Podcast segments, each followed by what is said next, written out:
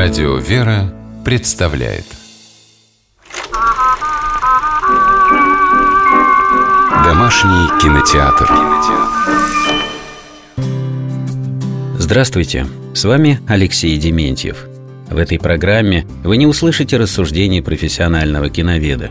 Я просто делюсь впечатлениями благодарного кинозрителя, регулярно пополняющего свою домашнюю видеоколлекцию – это разговор о фильмах, которые, посмотрев однажды, время от времени пересматриваешь и каждый раз находишь для себя что-то новое.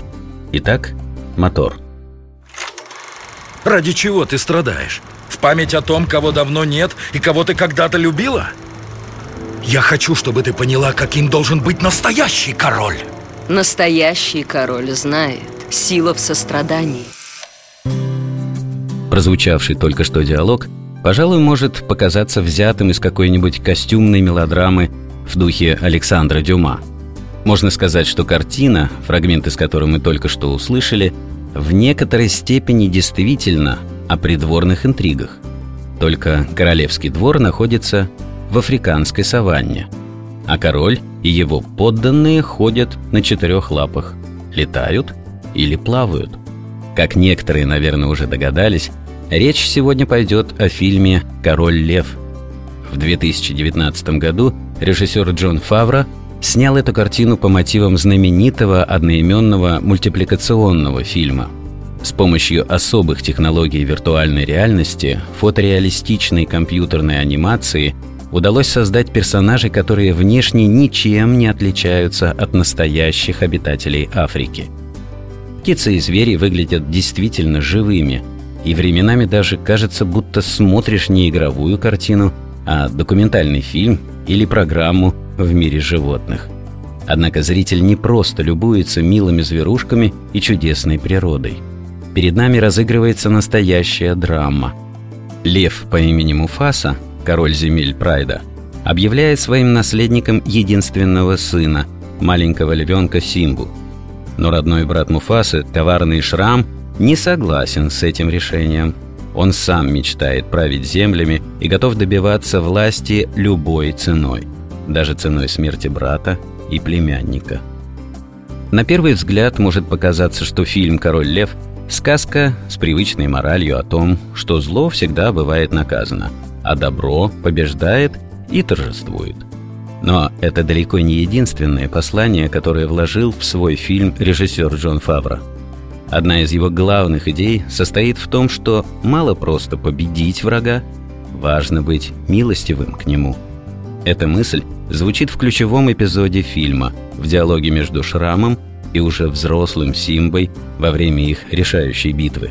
Законный наследник одерживает верх, но не расправляется с противником, а позволяет ему уйти. Симба, неужто ты убьешь родного дядю? Нет, Шрам. Я не такой, как ты.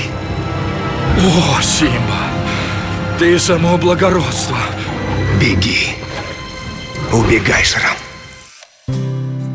Еще один интересный и важный момент, на который обращаешь внимание при просмотре картины «Король лев» – это то, что герои надеются не только на собственные силы, но и верят в поддержку свыше. Конечно, Трудно представить, что животные, пусть даже думающие и чувствующие почти совсем по-человечески, смогут в буквальном смысле взывать к Богу. Однако намек на то, что в жизни стоит чаще обращать свой взор к небу, в фильме действительно звучит. Мы слышим его в одном из диалогов между Симбой и его отцом Муфасой. Симба, взгляни на звезды. Великие короли прошлого смотрят на нас с этих звезд. Правда? Да. Когда вдруг станет одиноко, просто вспомни, что они там и всегда готовы указать тебе верный путь. Я не вижу их, пап. Ты, главное, смотри. Смотри, сынок. Остается добавить, что фильм «Король лев» получился не только мудрым, по-настоящему зрелищным и ярким. От экрана будет сложно оторваться не только детям, но и их родителям. А после просмотра найдется, что обсудить в семейном кругу. С вами был Алексей Дементьев. Смотрите хорошее кино.